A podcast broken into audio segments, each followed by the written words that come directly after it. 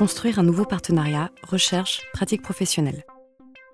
Alors concernant donc euh, cette évolution du partenariat recherche et pratique professionnelle, on va vers une recherche qui est conçue comme un dispositif accompagnant les transformations des pratiques.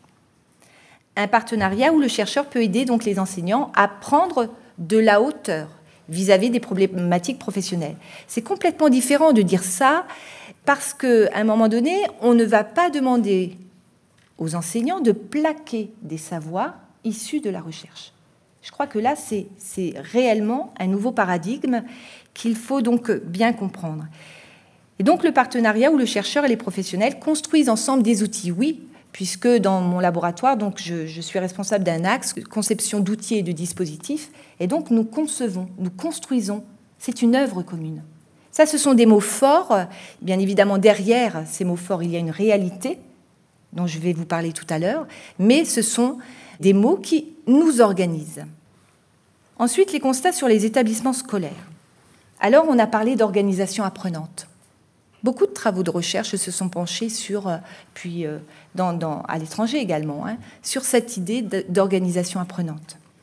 Je ne m'attarderai pas sur cette notion, mais en tous les cas, cette notion voulait donc signifier qu'il y avait donc une collaboration, une collaboration entre les enseignants et les chercheurs qui devenait presque une norme.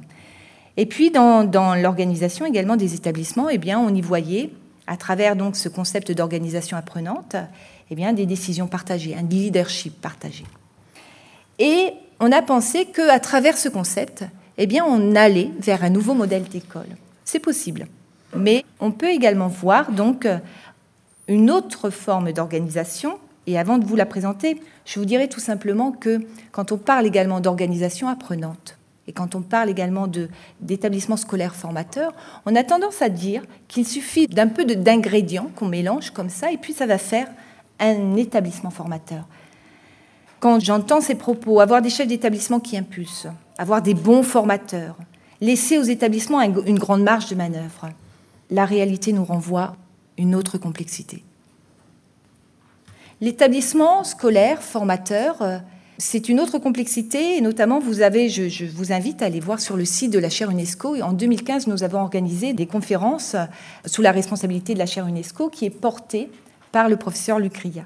Et donc, euh, ces conférences ont montré qu'il y avait une autre complexité, et notamment qu'il y avait un intérêt majeur à construire, concevoir donc les collectifs d'enseignants comme des communautés professionnelles d'apprentissage.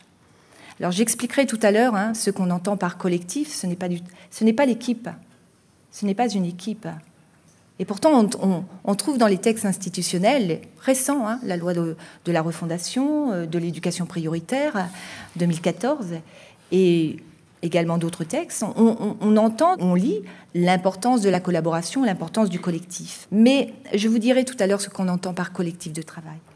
Arrêtons-nous peut-être un instant, mais on va pas, on va pas le faire aujourd'hui. Mais je vous invite quand même à réfléchir sur ce, concept de communauté professionnelle d'apprentissage, parce que ça renvoie à cette idée de préoccupation commune d'amélioration de l'apprentissage des élèves et surtout mise en place de procédures systématiques d'analyse du travail réalisé.